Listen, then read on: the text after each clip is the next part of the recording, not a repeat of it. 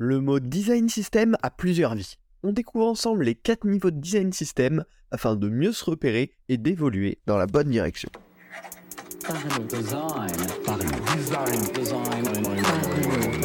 Parlons Design saison 6 est sponsorisé par la KKTOS Academy. Pour apprendre l'UI, l'UX, le product, Figma ou même Webflow, rejoins la KKTOS Academy et apprends des meilleurs experts. Salut, c'est Romain Pagena, bienvenue dans Parle Design pour parler euh, Design System. Aujourd'hui, on va décrire ensemble les 4 niveaux de Design System qui existent. Alors, bien sûr, c'est tout à fait euh, subjectif et il y aura de la gradation euh, entre ces quatre niveaux. Hein. C'est pas noir ou blanc, on est dans un niveau ou un autre, on peut se trouver dans un entre-deux. Mais l'idée derrière cet épisode, c'est de se dire que bah, aujourd'hui, ce mot design system, il est utilisé un peu à tort et à travers pour décrire plein de choses qui sont très différentes.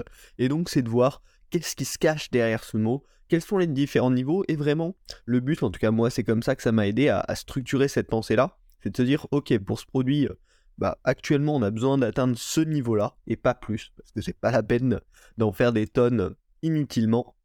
Aujourd'hui, on en est là, et on se concentre sur l'évolution dans la bonne direction par rapport à ces différents niveaux de maturité, on va dire. Parce que forcément, euh, quand on parle design system, chez euh, Google ou euh, quand on parle de design system dans euh, la petite startup qui vient de débuter il y a six mois, ben, on ne parle pas du tout de la même chose.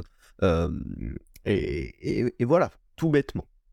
Donc l'idée d'un design system, déjà pour faire un récap très très très rapide, c'est globalement une librairie de guidelines, d'éléments UI, de patterns qui permettent de créer un produit cohérent, qui vont être un peu la source de confiance sur laquelle les designers vont pouvoir travailler, que, les designers vont pouvoir utiliser pour construire le produit final délivré au client. c'est très générique, vous en avez probablement entendu parler, on, en parle beaucoup un petit peu partout dans, dans l'écosystème design actuellement. Bien sûr, bah, quand on va commencer à travailler sur un design system, hein, on va devoir commencer en bas, commencer euh, sur, les premières briques élémentaires et le faire évoluer, le faire progresser au fur et à mesure. Mais attention, c'est important de savoir s'arrêter entre guillemets à l'étape qui convient euh, aux besoins et pas de, faire un design system overkill trop rapidement, euh, tout simplement parce que le risque bah, c'est de, perdre du temps sur quelque chose qui n'est pas nécessaire à ce moment-là et aussi potentiellement d'amener des choses euh, trop lointaines qui finalement vont finir par être des bloqueurs et vont être plus embêtants qu'autre chose sur le long terme. Donc avec euh, l'expérience et euh, toutes les lectures que, j'ai pu faire, j'ai découpé, on va dire, ces, niveaux de design system en quatre niveaux principaux. Et on va commencer tout de suite par le premier, qui n'est pas vraiment un design system, mais qui a tendance à être appelé design system par certains, c'est le style guide. Le style guide, c'est un petit peu la première brique essentielle à la création par la suite d'un design system. Hein. C'est voilà la, première origine des principes de design d'une entreprise. C'est un document qui va euh, référencer les couleurs, les typos, les principes graphiques euh, basiques, potentiellement une type scale, qui représente les différents niveaux de texte, les différentes tailles, les différentes graisses utilisées. Et voilà, ça, c'est un petit peu la base pour que plusieurs designers puissent collaborer sur un même projet. C'est un document qui va faire foi, qui va faire guide pour tout le monde sur quelles sont les euh, contraintes graphiques pour travailler sur le produit actuel. Alors ça, on on peut pas vraiment appeler ça un design system, hein, c'est vraiment juste des éléments de base et, on voit bien qu'il n'y a pas d'aspect systémique euh, derrière ça. Mais c'est le premier pas, la première base pour se lancer dans cette approche-là. Euh, et c'est une approche qui va être tout à fait suffisante euh, quand on design un petit site web avec une ou deux pages. Pas la peine de se lancer euh, dans des composants avancés, dans une hiérarchie de composants, etc. à ce niveau-là. C'est tout à fait suffisant. Donc il faut aussi savoir doser ses efforts en fonction des projets sur lesquels on travaille. Le second niveau de design system, c'est euh, ce que j'appelle le style guide avec UIKit. Et c'est là où on commence à avoir un premier niveau avec une approche systémique on va avoir ben, bien sûr tout ce qu'on a vu juste avant dans le style guide, mais aussi euh, toute une librairie de composants génériques réutilisables. On va voir par exemple les boutons, les champs de texte, tous les types d'éléments de formulaire, les radio buttons, les select, euh, toutes ces choses-là. On peut aussi y inclure euh, dans des icônes dans, ce premier niveau. Et là, ben, on commence à voir les premières étapes d'un système évolutif qui assure une cohérence de base tout le monde va utiliser donc les mêmes couleurs, les mêmes euh, styles de texte. on va avoir euh, voilà, ces, premiers éléments visuels à réutiliser en fonction de l'usage, donc les boutons avec peut-être un bouton primaire, un bouton secondaire, un bouton tertiaire, euh, les différents champs avec lesquels on, va pouvoir saisir du texte. Et on a cette première base d'éléments qui va être partagée entre l'ensemble des designers, qui prend aussi des éléments visuels qui ont du sens. Et ça, ben, ça va être un niveau tout à fait adapté pour un site web, même un peu gros, ou pour une petite application web ou mobile.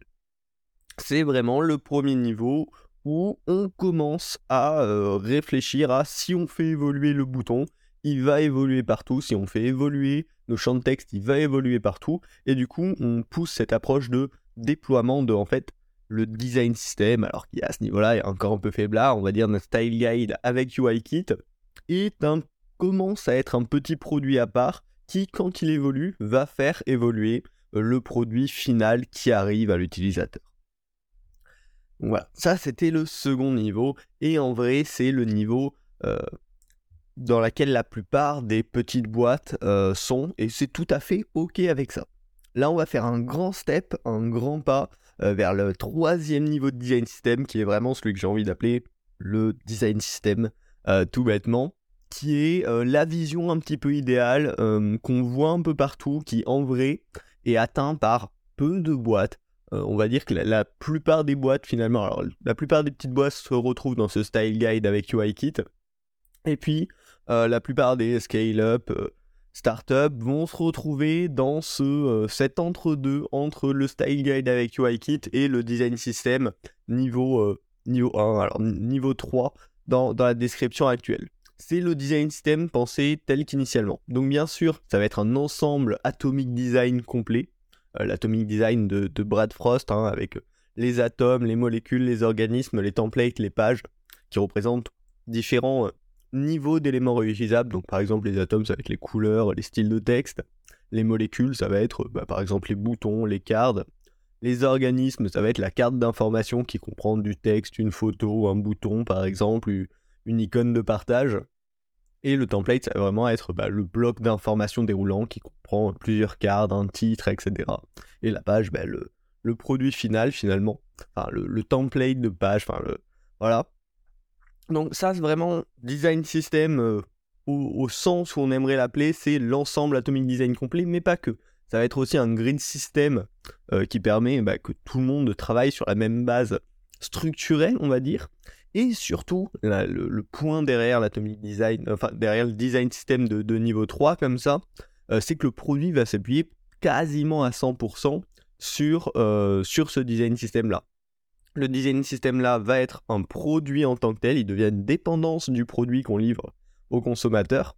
Et chaque élément du produit fait partie du design system. Si on veut rajouter euh, des nouveaux composants, des nouveaux éléments dans le produit final délivré aux utilisateurs, il va falloir qu'il passe par la case design system, qui s'intègre dedans et qu'on s'assure qu'il soit cohérent avec le reste et qu'il fasse pas répétition avec un élément déjà utilisé ailleurs sur la plateforme. À ce moment-là, le design system devient un produit interne qui est maintenu et évolue avec les besoins du produit réel livré au client. Ça, ça commence à être bah, très utile, absolument nécessaire au niveau de l'échelle d'une application web ou mobile de taille un petit peu conséquente. Hein, dans les exemples assez, assez bon euh, en, France. Notamment GitHub, euh, Decathlon en France et à l'échelle internationale GitHub que je trouve assez intéressant parce qu'ils ont publié beaucoup de choses en ligne, donc on, peut voir tout ce qu'ils font là-dessus, mais qui est vraiment un ensemble qui va porter euh, le produit principal et potentiellement aussi des produits secondaires. Et là, on parle vraiment à ce moment-là d'identité. Et comme je vous le disais, c'est quand même assez complexe hein, d'avoir tous ces étages d'Atomic Design, ce grid system. Donc la plupart des boîtes tendent vers ça mais finalement, peu de boîtes, euh, enfin, peu de boîtes de taille modeste qui arrivent à ce niveau-là, et c'est pas forcément nécessaire, c'est pas forcément quelque chose de grave. Faut juste s'en rendre compte, et c'est tout à fait normal.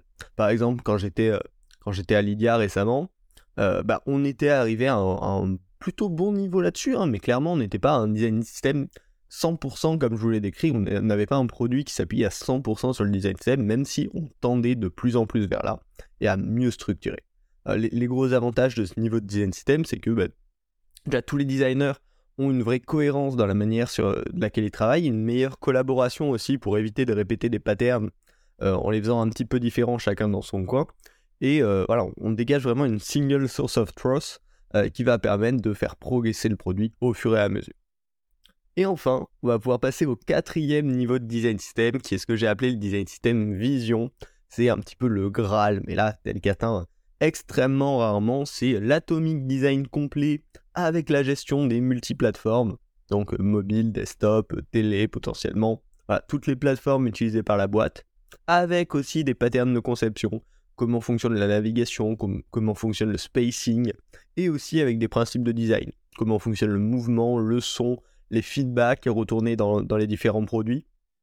c'est vraiment euh, une, bible de la conception design au sein d'une boîte. Le, design system à ce niveau-là devient un guide de pensée et d'alignement pour l'ensemble des équipes. Il représente la vision design de la boîte finalement. Voilà, clairement, c'est juste adapté aux géants de la tech.